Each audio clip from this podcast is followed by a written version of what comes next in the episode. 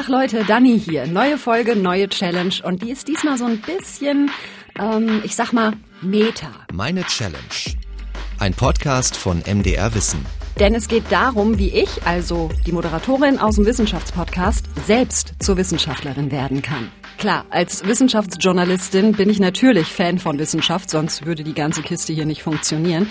Und manchmal, wenn ich ein tolles Interview führe oder was Krasses lerne, dann denke ich, Oh, Schmidden, wärst du doch selbst mal Wissenschaftlerin geworden. Für ein Thema, das dich begeistert, also Psychologie oder Medienforschung oder Neurowissenschaft. Aber dann denke ich auch wieder, oh nee, ich meine, die Forscherinnen und Forscher, die ihr hier im Podcast hört, die haben ja eine ewig lange Ausbildung durchlaufen, ja? Abitur, Studium, Forschungsarbeit, Promotion, Publikationen, was weiß ich. Und dafür würde mir ziemlich sicher die Puste fehlen. Und gleichzeitig möchte ich aber so entsetzlich gerne mal die Seiten wechseln. Und die Lösung dafür könnte heißen Citizen Science. Bei Citizen Science können ganz normale Leute sich an wissenschaftlicher Forschung beteiligen, auf verschiedenste Weisen. Da kommen wir später noch zu. Das will ich ausprobieren. Meine Challenge lautet, ich werde Wissenschaftlerin. Worauf kommt es da an als Wissenschaftlerin oder Wissenschaftler? Und ich will das Ganze groß denken. Eine Woche lang, jeden Tag ein neues Projekt aus einem anderen Forschungsbereich. Ja, und wie komme ich jetzt an diese Projekte? Dafür gibt's eine Plattform online. Bürger schaffen Wissen heißt die. Wird betrieben vom Naturkundemuseum Berlin und der Initiative Wissenschaft im Dialog. Und da verschaffe ich mir erstmal einen Überblick, was es alles gibt. Kurzer Spoiler. Es gibt ungefähr alles. Ich scroll mich hier gerade mal durch. Da soll man Nachtkerzenschwärmer zählen, Vogelfunde unter Stromleitungen melden, Okay, da geht es dann um Vögel, die dagegen fliegen und sterben. Nachsorge Schwangerschaftsdiabetes. Das betrifft mich nicht. Mikroplastik ist ein Thema, deutsche Kolonialgeschichte. Und ich fange ganz easy an, denn ich besitze ein Smartphone mit Kamera, Standortbestimmung, Mikrofon, Sensoren und damit geht tatsächlich schon mega viel. Es ist ein bisschen wie so ein Forschungsmultitool. Ich kann Insekten zählen, ich kann Vögel klassifizieren, ich kann Daten zur Wasserqualität sammeln, ich kann festhalten, wie lange die Rot- und Grünphasen bei Ampeln dauern. Und heute steht das hier auf dem Plan. Ich habe mir äh, noch so eine App runtergeladen, Simra, das ist eine Abkürzung für Sicherheit im Radverkehr. Ich muss jetzt zu einem Redaktionstreffen, fahre da halt hier mit meinem Fahrrad hin und äh, muss jetzt gar nicht viel machen, außer die Aufzeichnungsfunktion in dieser App aktivieren, bevor ich halt losfahre. Und die schneidet dann meinen Fahrtweg mit und registriert, wenn ich zum Beispiel plötzlich voll in die Eisen gehen muss wegen einem Verkehrshindernis oder so. Und diese ganzen Daten werden gesammelt und ähm, am Ende sollen halt damit die Straßen sicherer gemacht werden für Radfahrerinnen und Radfahrer. Also ich drücke jetzt hier Aufzeichnung starten und los.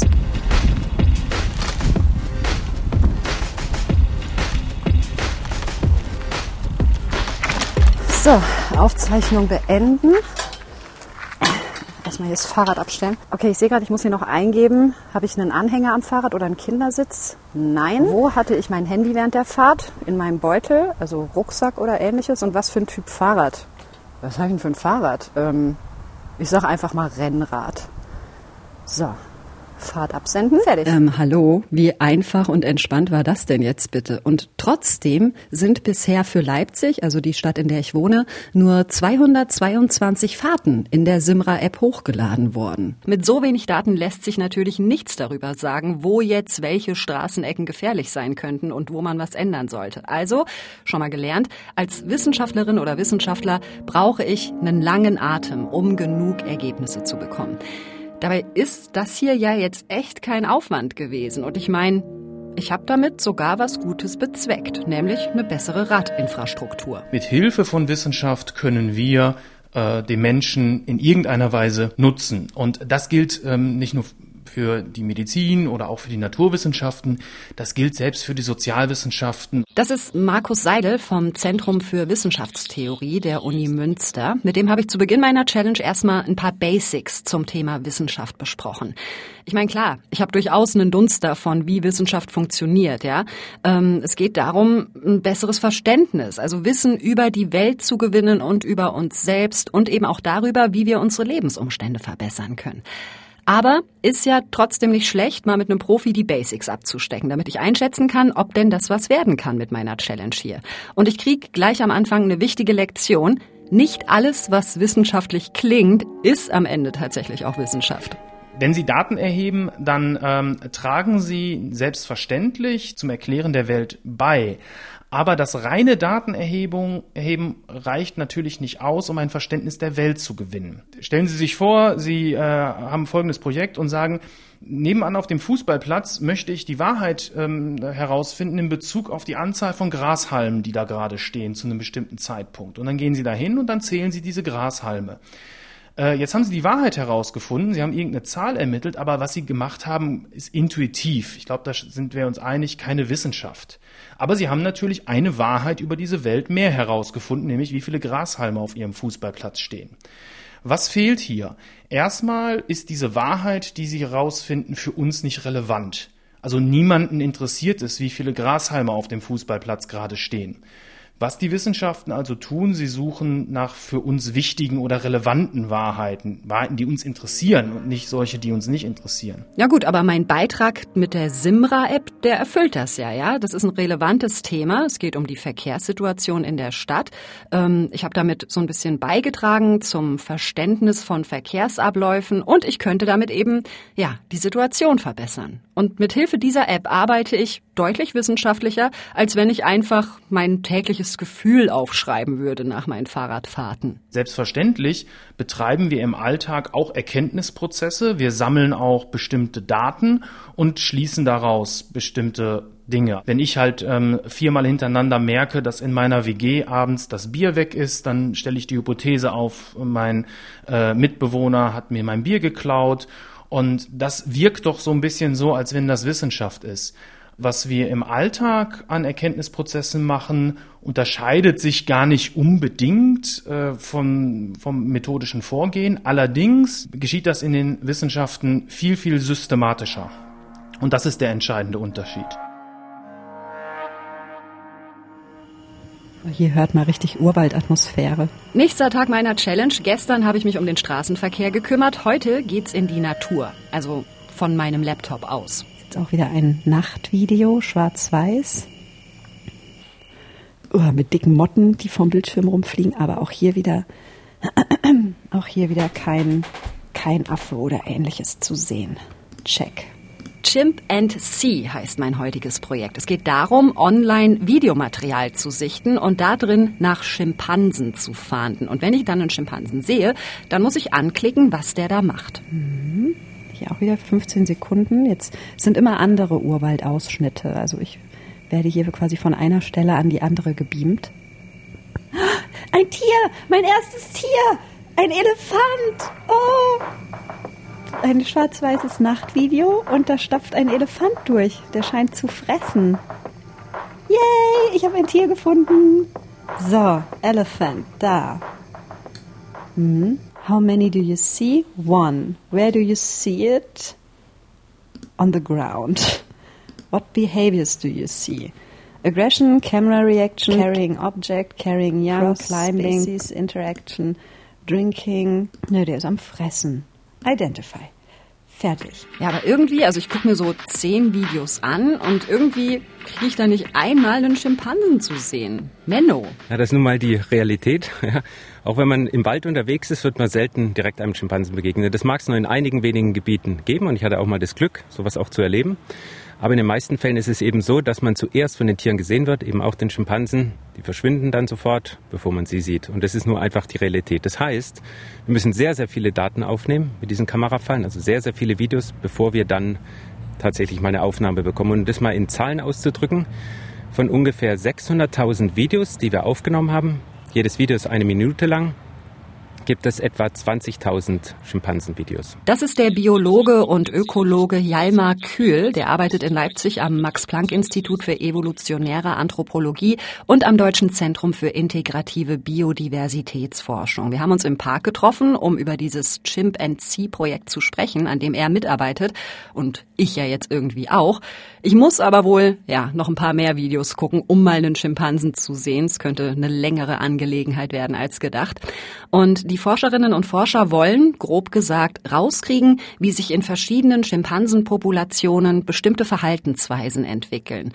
Es geht um die beiden grundlegenden Forschungsziele, die Welt verbessern und Wissen gewinnen. Also die ganz große Frage, die uns eben antreibt, ist, wie entsteht Vielfalt, dem Fall in Schimpansen, auf unterschiedlichsten Ebenen biologischer Organisation. Wir können anfangen bei der Demografie. Wie organisieren sich unterschiedliche demografische oder soziale Systeme? Wie organisiert sich, wie entsteht Verhaltensvielfalt. Wie kommt es, dass bestimmte Schimpansenpopulationen sehr, sehr viel Werkzeuge benutzen und andere so gut wie gar nicht? Wir haben in einer Studie letztes Jahr herausgefunden, dass diese Traditionen auch verloren gehen unter großem menschlichen Einfluss. Und jetzt gibt es Überlegungen, ob man nicht Städten dieser Schimpansenkultur auch besonders schützen kann. Und da könnte man sagen, na, das ist ein Aspekt, das ist eher die angewandte Seite. Wie können wir das in den ganzen Naturschutz einfließen lassen?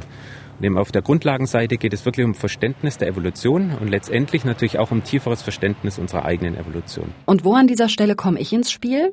Wenn ich jetzt zum Beispiel in einem Video einen Schimpansen sehe und anklicke, jo, das ist ein Schimpanse, der sitzt da im Baum, was löst dieser Klick denn dann aus? Und vor allem, was ist denn, wenn ich das falsch einordne? Na, das ist halb so wild, sagt Jalmar Kühl. Jedes Video wird von bis zu 15 Personen angeguckt und so werden Fehler vermieden. So ein bisschen wie bei einer kleinen Schwarmintelligenz, die sich selbst korrigiert. Kann sich das vorstellen, dass es ganz, ganz große Tabellen gibt. Also damit werden große Tabellen gefüllt. Sagen, jedes Video kann man sich vorstellen, hat dann 15 Einträge oder inzwischen auch ein bisschen weniger und dann steht dann eben drinnen, welche Art dort gesehen wurde.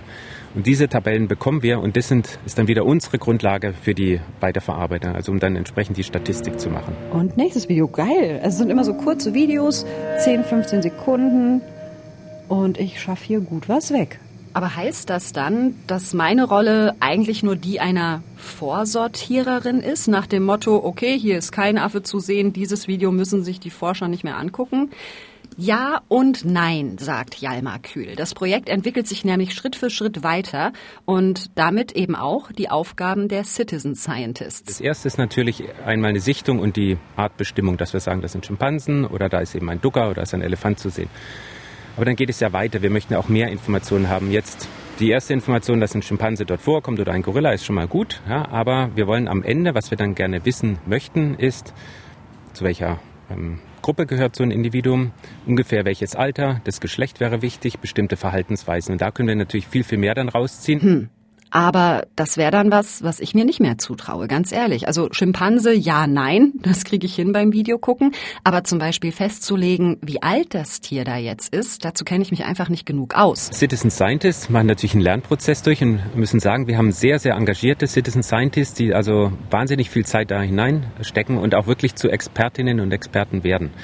Und so können Sie sich das auch vorstellen, ja, wenn Sie da weitermachen und dabei bleiben, dass Sie natürlich auch immer besser darin werden, Arten zu erkennen. Ja. Wenn es Ihnen jetzt schwerfällt, vielleicht bestimmte Antilopenarten auseinanderzuhalten, so kommt es mit der Zeit. Okay, also ich bin hier nicht nur die kostenlose Videokategorisiermaschine, sondern ich lerne selbst auch noch was dazu, weil ich eben mit Infos versorgt und eingebunden werde. Und das gilt für Citizen Science generell. Also ich würde sagen, eine hervorragende Idee. Ja, einfach diese Einbindung. Wir können als Wissenschaftler nicht in dem, was früher Elfenbeinturm genannt wurde, arbeiten, ja, und eben diese ähm, Verknüpfung und Zusammenarbeit mit Bürgerwissenschaftlerinnen und Bürgerwissenschaftlern ist toll. Genau darum geht es eben auch bei Citizen Science. Forschung da, wo es geht, so ein bisschen runterholen von diesem sogenannten Elfenbeinturm. Das sieht der Wissenschaftstheoretiker Markus Seidel ganz genauso. Wissenschaft ist elitär. Das heißt also, wir haben eben entsprechende Experten, die natürlich uns erzählen, was nun richtig ist und was nicht. Und das hängt dann immer vom Vertrauen eben in diese Experten ab, ob wir denen glauben oder nicht. Und die Idee hinter Bürgerwissenschaft scheint mir auch zu sein, dieses Vertrauen dadurch zu bestärken, dass der Bürger nun wieder teilnehmen kann. Das ist natürlich gerade jetzt ein sehr brisantes Thema während der Corona-Pandemie, wo es ja diverse Anhängerinnen und Anhänger von Verschwörungsmythen gibt, die zum Beispiel das ganze Virus für eine Lüge halten oder die glauben, dass wir alle zwangsgeimpft werden sollen oder was auch immer. Und das zeigt ja, dass es wahnsinnig wichtig ist, diese Akzeptanz für wissenschaftliche Erkenntnisse in der breiten Masse zu erhöhen. Ich meine, es muss natürlich möglich sein, dass man diskutiert, dass man kritisch nachfragt, aber diese absolute Ablehnung grundlegender Forschungsergebnisse, die halte ich für gefährlich. Und wenn Citizen Science dagegen steuern kann, so ein bisschen, das wäre natürlich absolut großartig. Ich muss da noch ein bisschen weiter drüber nachdenken. Was ich aber schon mal sagen kann, ist, ich dachte, das wird so eine ganz leichtfüßige Challenge-Woche von wegen, ach ja, ich mache halt mal hier und da so kleine Aufgaben. Aber in diesem Thema steckt doch mehr Brisanz und Tiefe, als ich am Anfang gedacht habe. Wissenschaft kann die Welt verbessern. Dazu habe ich schon versucht beizutragen, mit Fahrradfahren und mit Schimpansen suchen. Wissenschaft kann aber auch einfach interessengeleitet sein. Tag drei meiner Challenge und ich habe das perfekte Forschungsprojekt für mich gefunden. Das Thema entspricht nämlich sehr meiner äh, persönlichen Interessenlage. Kommunikation über die eigene Sexualität. Mit wem fühlst du dich wohl, deine sexuellen Vorlieben und Abneigungen zu kommunizieren? Oh, mit äh, also ja, mit SexualpartnerInnen, mit FreundInnen, mit Familienmitgliedern eher nicht. Genau. In welcher Form kommunizierst du am liebsten über sexuelle Themen? Ähm, also da geht es einmal schriftlich, Messenger oder mündlich im Gespräch. Ich glaube, das bin ich eher so mündlich unterwegs. Categories to Come heißt dieses Forschungsprojekt. So aus dem kulturwissenschaftlichen Bereich kommt das. Und es geht darum, wie wir über Sex reden. Das ist natürlich ein geiles Wortspiel. Categories to Come. Also ihr versteht schon. Zwinker, zwinker. Jedenfalls, da muss ich einen Fragebogen ausfüllen. Wurdest du von jemandem aufgeklärt? Sorry, Mama und Papa. Aber so richtig nicht. Ähm, weder im Biounterricht noch von meinen Eltern. Das kam irgendwie dann so durch die Bravo und durch Freundinnen und Freunde. Also nein, ich, es gab nicht dieses klassische Bienchen- und Blümchengespräch. Wie hast du dich stattdessen informiert? Da muss ich jetzt was reinschreiben. So, Freundinnen und Freunde und Medien. In Klammern Bravo. Geil, okay, weiter. Oh, ich habe jetzt schon Spaß. Und dieser Fragebogen ist manchmal ganz schön intim, aber ist ja auch anonym. Also alles für die Wissenschaft. Dein sexuelles Vokabular und dein sexuelles Erleben in Worte fassen. Was erlebst du oder würdest du gerne beim Sex erleben? Beschreibe eine sexuelle Begegnung, Handlung oder Fantasie. Da ähm, mache ich das Mikrofon jetzt mal kurz aus und fülle das hier in Ruhe aus, weil sorry Leute, ich rede darüber mit Freundinnen, Freunden und Sexualpartnern, aber euch geht es nichts an. Auf der Projektseite habe ich mich auch informiert, wofür die gesammelten Fragebögen am Ende gut sein sollen. Da soll nämlich eine riesige Datenbank entstehen, die zeigt, was es so gibt an aktivem und passivem Vokabular, wenn wir über Sex reden. Und diese Datenbank kann dann eben für weitere Forschungsarbeiten genutzt werden. Und klar, ich habe jetzt hier so ein paar Späßchen gemacht. Ich finde dieses Thema aber wirklich sau interessant und wichtig. Denn, und das wird auch auf der Projektseite so gesagt, wie sollen wir denn Phänomene entspannt beschreiben, wenn uns die Worte dafür fehlen? Also irgendwie dann auch wieder ein Ding, wo man so ein bisschen die Welt mit verbessert. Denn, ich weiß nicht, wie es euch geht, ich kenne genug Leute, die können noch nicht mal Penis sagen, ohne rot zu werden. Umfrage abschließen. Vielen Dank für deine Teilnahme. Und jetzt kann ich hier noch den Newsletter abonnieren, um zu wissen, wie es mit diesem Projekt weitergeht. Die sind auch auf Instagram und auf Twitter. Kann ich das ja ganz bequem verfolgen. Cool. Und wieder ein Punkt auf meiner Citizen Science To-Do-Liste abgehakt. In, dem, in diesem Fall eben Sexvokabular. War voll unterhaltsam, hat Spaß gemacht, darüber nachzudenken. Fällt euch was auf? Mein Leben als Citizen Scientist ist bis hierhin ziemlich bequem. Ich bin einmal halt einen Tag Fahrrad gefahren, habe meine Fahrten dabei aufgezeichnet. Ansonsten habe ich immer schön vom Sofa aus mitgeforscht, über meinen Laptop. Ich muss jetzt langsam mal raus ins Feld, im wahrsten Sinne des Wortes. Und zwar nach Prosig bei Köthen in Sachsen-Anhalt. Und es geht wieder um Tiere. Also wir haben noch in einigen Bundesländern in Deutschland haben wir noch Feldhamster, ähm, nicht mehr so viele, die werden immer weniger und deswegen haben wir in fünf der letzten großen Feldhamster-Hochburgen haben wir ein Projekt gestartet, Feldhamsterland. Und ähm, dort versuchen wir gemeinsam mit der Landwirtschaft und auch mit ganz vielen Ehrenamtlichen möglichst viele Feldhamster zu finden und zu retten. Das ist Tobias Reiners, Biologe bei der Senckenberg-Gesellschaft und der forscht im Projekt Feldhamsterland von der Deutschen Wildtierstiftung. Das Ganze wird gefördert vom Bundesamt für Naturschutz. Und Ziel des Ganzen ist es zu gucken, wo gibt es überhaupt noch wie viele Feldhamster und die dann zu schützen, damit die nicht auch noch vor die Hunde gehen. Und ich habe vorher so gedacht, oh, dann laufen wir da über den Acker und sehen lauter niedliche kleine Hamster. Aber nein, die sind nämlich ganz schön schüchtern. Und deswegen suchen wir Hamsterbaue. Klingt irgendwie easy, ist aber gar nicht so einfach. Denn man kann die ganz schnell verwechseln mit normalen Mäuselöchern. Aber Tobias Reiners erklärt mir, worauf ich achten muss. Das, das Entscheidende ist also ein Feldhamster mindestens so 5, 6 Zentimeter mindestens. Das sind aber eher die Junghamster. Wir sind eher so auf der Suche nach 7 Zentimeter. Also so drei Finger breit mindestens. Okay. Also bei dir sind es vier. Ja, ich habe nämlich so ganz lange, dünne Finger, deswegen diese Sonderregel für mich. Okay, vier Finger breite Löcher, meist noch mit anderen Löchern und kleinen Erdhügeln vom Buddeln drumrum und mit aufgeräumten Eingängen, also ohne irgendwie Stroh drüber und äh, ziemlich glatt, damit die Feldhamster im Notfall da ganz fix reinrutschen können. Darauf muss ich achten. Also grundlegende Methode, habe ich verstanden, gar nicht so schwer. Wir stromern los und äh, dann beginnt also der wissenschaftliche Teil für mich, die Suche und Beobachtung und Datensammlung. Das ist dann sozusagen das Basismaterial, mit dem dann Tobias Reiners und sein Team weitere Erkenntnisse sammeln können. Wir sind zu viert in Prosig unterwegs. Tobias Reiners, seine Projektkollegin Saskia Jerosch, ihr Sohn, ja, und eben ich als kompletter Hamster-Neuling. Trotzdem gut, dass ich da bin, sagt Tobias Reiners. Also man kann das jetzt hier sehen, das Feld ist 20 Hektar groß. Und äh, ich habe immer so eine Daumenregel, das heißt, eine Person kann einen Hektar in einer Stunde absuchen. Das ist, passt auch immer eigentlich ganz gut. Das heißt, wenn ich jetzt hier alleine dieses Feld ablaufen wollen würde, dann bräuchte ich dafür 20 Stunden.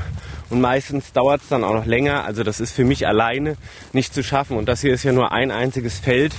Das sieht von außen wahrscheinlich ziemlich merkwürdig aus, wie wir da zu viert in einer Reihe mit Blick auf den Boden über das Feld schlendern. Ich bin aber hochkonzentriert und nach einigen Fehlalarmen Ding, ding, ding. Jetzt hast du wirklich einen gefunden. Ich habe eins gefunden. Ich habe eins gefunden. Also die Löcher sind nicht so groß. Genau, die sind nicht so, so groß, aber das ist jetzt auch ein diesjähriger einfach, also relativ klein. Wenn man guckt, der ist jetzt so bei der 6. Das hier sieht jetzt aus wie der Hamstercode, genau. Ah. Das ist ein Tic-Tac wie ich gesagt habe. Jetzt hat man jetzt ein braunes Tic-Tac. Ein braunes Tic-Tac, genau. Hier ist es auch wieder. Das ist auch relativ klein. Ähm, lässt sich auch immer, und man sieht, das ist auch immer relativ faserig. Und er hat wirklich kleine Kaki. Also ja, genau, das ist schon so ein bisschen... bisschen Aber das ist ja quasi dann der perfekte letzte Beweis. Der Bau, den ich gefunden habe, der wird dann per GPS-Gerät auf einer digitalen Landkarte vermerkt und so bekommen die Forschenden einen systematischen Überblick, wo es noch wie viele Feldhamster gibt.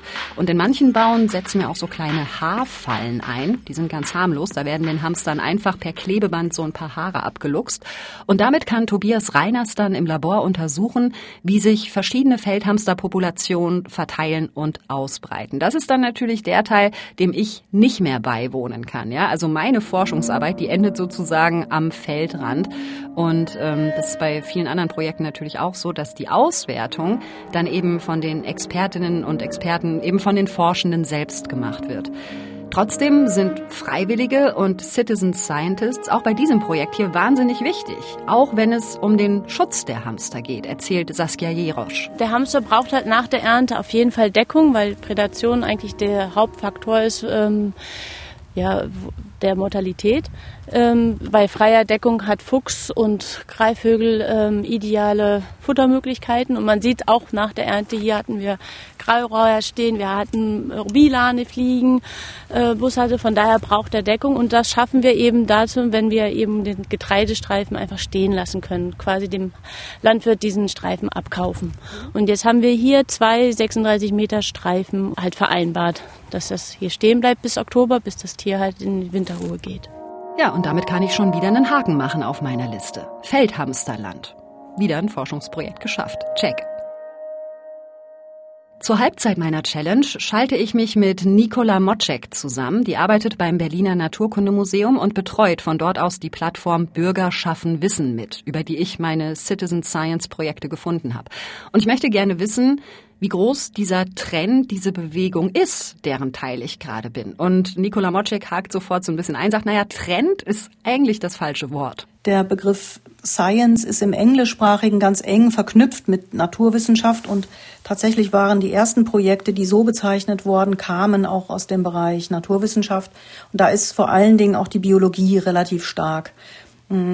In der Biologie haben wir auch einfach eine besonders lange Tradition, dass nicht institutionell bezahlte Profis sozusagen die Arbeit machen, sondern eben auch Menschen, die dafür nicht bezahlt werden oder keine Anstellung haben, das aus einem eigenen Interesse die Forschung betreiben. Und diese, dieses eigene Forschungsinteresse ist in der Naturwissenschaft, sage ich mal, traditionell besonders ausgeprägt. Also vor allem Projekte aus der Biologie laufen ganz ordentlich. Mal machen da Zehntausende Menschen mit, bei anderen nur in Anführungsstrichen ein paar Dutzend. Aber das ist ja gar nicht so schlimm, solange die Forschenden eine ausreichende Datengrundlage zusammenkriegen.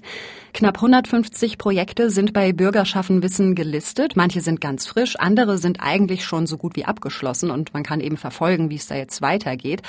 Und die Daten, die Citizen Scientists wie ich sammeln, die helfen den Forschenden wirklich, sagt Mocek. Die hat nämlich eine Umfrage gemacht unter den verschiedenen Projekten. Eine große Frage, die an Citizen Science Projekte oft gestellt wird, eher auch kritisch gestellt wird, ist, wie gut sind denn eigentlich die Daten, die Bürgerinnen und Bürger liefern? Und da zeigt sich doch, dass die ähm, Citizen Science Projekte diesem Vergleich sehr, sehr gut standhalten können und oft damit punkten, dass viele, viele Menschen die gleichen Daten bewerten und ähm, ähm, sammeln und dadurch zum Beispiel auch allein eine größere Sicherheit kommt. Das heißt, dass wir dann mit äh, gesicherten Referenzdaten viel besser vergleichen können, dass in Citizen Science Projekten das Mehr-Augen-Prinzip eingesetzt wird. Das heißt also generell auch die Plausibilität sehr stark geprüft wird. Das heißt, da sehen wir, dass die Citizen Science Projekte besondere Aufmerksamkeit darauf legen, die Daten auf ihre Qualität hin zu prüfen, bevor sie denn dann in die wissenschaftliche Auswertung gehen. Ja, das leuchtet mir ein. Ich bin in dem Moment Teil des Wissenschaftsbetriebes und es läuft die ganze Zeit so ein Checksystem ab, damit die Daten eben nicht irgendwie falsch ausgewertet werden. Aber heute, am vorletzten Tag meiner Challenge, da bin ich ziemlich safe, was irgendwelche Fehler angeht. Ich äh, unterstütze jetzt nämlich die Forschung auf eine Art und Weise, für die ich wirklich so gut wie gar nichts machen muss. Yo-Yo at Home. Klingt irgendwie voll nach Hip-Hop. Äh, Yo-Yo at Home, Rechenleistung für Naturwissenschaften. Da geht es darum, dass ich äh, die Leistung meines Laptops, die ich selber nicht brauche, kleinen Forschungsprojekten zur Verfügung stelle. Okay. Und da soll ich mir ein Programm oder eine Anwendung runterladen von der Universität äh, Berkeley. Na gut, mache ich einfach mal. Das geht alles ganz schnell, ganz easy. Dann ploppt eine App auf auf meinem PC mit einer Liste von Projekten und ich kann auswählen, wo meine Rechnerleistung denn hin soll. Okay, da geht's um Asteroidenzellen. Das ist irgendwie ein Projekt von der Karls-Universität in Prag. Klingt gut, das äh, wähle ich mal aus. Jetzt geht hier so ein, so ein Wartefenster auf. Kommuniziere mit dem Projekt. Okay, und jetzt ändert sich hier in der App, die äh, offen ist, ändert sich jetzt was. Meine Rechnerleistung wird für, steht hier oben, Period Search Applications genutzt. Und ich hätte nicht gedacht, äh, dass das funktioniert mit meiner alten Laptop-Mühle, aber mein PC läuft ganz normal weiter. Ich hatte ein bisschen Schiss, dass der sich äh, direkt aufhängt. Aber nö.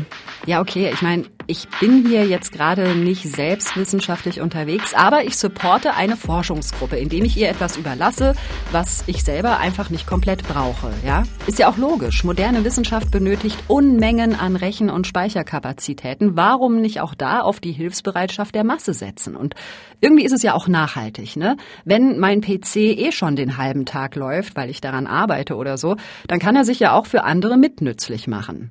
Nächster Citizen Science Quest also erledigt. Check. Den letzten Quest meiner Citizen Science Challenge habe ich mir extra bis zum Schluss aufgehoben, weil ich mich da richtig drauf gefreut habe. Radio Galaxy Zoo heißt quasi der Finalpunkt meiner Challenge. Und oh Gott, ich liebe einfach alles, was irgendwie mit Weltraum zu tun hat, obwohl ich nichts davon verstehe. So, und ähm, ich habe jetzt hier so verschiedene Bilder aus dem Weltraum und da sind so gelbe Räume, nenne ich es jetzt mal eingezeichnet, und blaue Kreise. Und ich muss anklicken, ob die blauen Kreise im Einzugsbereich dieser gelben Linien liegen. Also es ist äh, nicht so schwer eigentlich. Und ich freue mich über diese Bilder aus dem All, weil ich das, wie gesagt, geil finde. Aber ganz ehrlich, äh, was mache ich hier eigentlich? Also ich habe mir die Projektbeschreibung durchgelesen, muss aber zugeben, so hundertprozentig verstanden habe ich das eigentlich nicht. Da geht es um die Identifizierung und Zuordnung von Himmelsquellen, die man äh, im Radioband sieht. Das ist Markus Brüggen, Astronom an der Sternwarte der Uni Hamburg, der an dem Projekt Radio Galaxy Zoo mitarbeitet. Und der erklärt mir, was diese eingezeichneten gelben Linien auf den Weltraumfotos darstellen.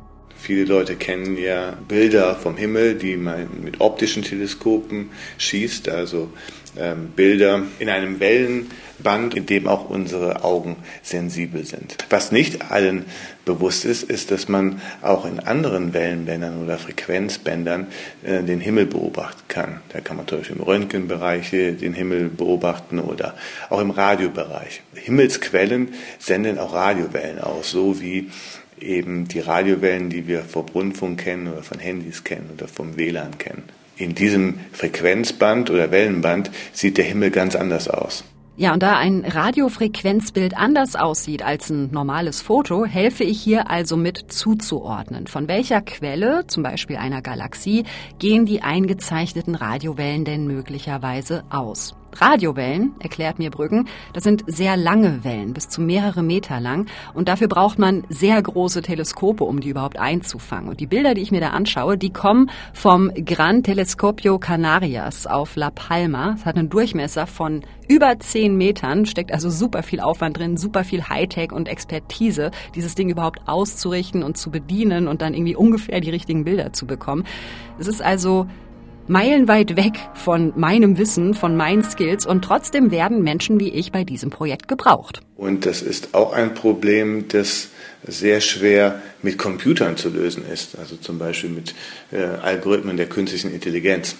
Da sind ähm, unsere menschlichen Gehirne noch so gut, so Muster zu erkennen, Muster zuzuordnen, Gemeinsamkeiten zu sehen am Himmel. Das ähm, nutzen wir in diesem Citizen Science Projekt äh, Radio Galaxy Zoo und bitten dann Laien, die keinerlei Vorwissen haben müssen in Astronomie oder Physik, uns zu helfen bei, bei dieser Zuordnung von Quellen. Okay, ich glaube, ich habe verstanden. Und Brüggen erklärt mir, dass durch diese Zuordnungsdaten von den Citizen Scientists dann am Ende bestimmte Ausschnitte des Weltraums nochmal genauer von den Astronominnen und Astronomen angeguckt werden. Was man zu wissen glaubt, ist, dass diese Quellen, die Sie sehen, das sind ja sehr ausgedehnte Quellen, die sehen aus ähm, wie so Jets nennt man das, die dann in verschiedene Richtungen zeigen und dass die äh, von ursprünglich von ganz schweren, massiven ähm, schwarzen Löchern stammen. Und ähm, da ist eine der Fragen ist, wie sich das mit der mit dem Alter des Universums verändert und wie die schwarzen Löcher im Grunde mit dem Lauf der Zeit gewachsen sind. Ähm, das ist eine der Fragen, die man sich damit anschauen kann. Denn ähm, es ist ja so in der Astronomie, dass wenn man ins Weltall schaut und wenn man weiter weg schaut, dass man auch in die Vergangenheit schaut. Und so hat man da eine Zeitmaschine vor Augen, wo man dann, je weiter man schaut, ähm, die Entwicklung des Universums beobachten kann. Ich habe so ungefähr, ich weiß jetzt gerade gar nicht, ich schätze mal so 15 Bilder ausgewertet. Das ist natürlich dann irgendwann auch ein bisschen ermüdend, aber auf der anderen Seite ist es auch wahnsinnig faszinierend. Ja, gerade jetzt mit diesem Background, den Markus Brüggen mir geliefert hat. Ich habe da eine Zeitmaschine vor Augen. Und ich habe ihn auch noch gefragt, wie weit her denn diese Aufnahmen stammen, ja, also aus welchen Ecken des Universums. Und er hat gesagt, na Frau Schmidt, das Universum ist 13,6 Milliarden Jahre alt und bei einigen Bildern, die Sie da zu sehen kriegen, da blicken Sie quasi sieben Milliarden Jahre in die Vergangenheit. So weit sind die Himmelskörper entfernt, die da abgebildet sind. Und da habe ich echt so ein bisschen Gänsehaut bekommen, ohne Scheiß, weil mich das so fasziniert und ich es mir gleichzeitig nicht vorstellen kann. Einen schöneren äh, Forschungsschlusspunkt für meine Challenge hätte ich mir eigentlich nicht wünschen können.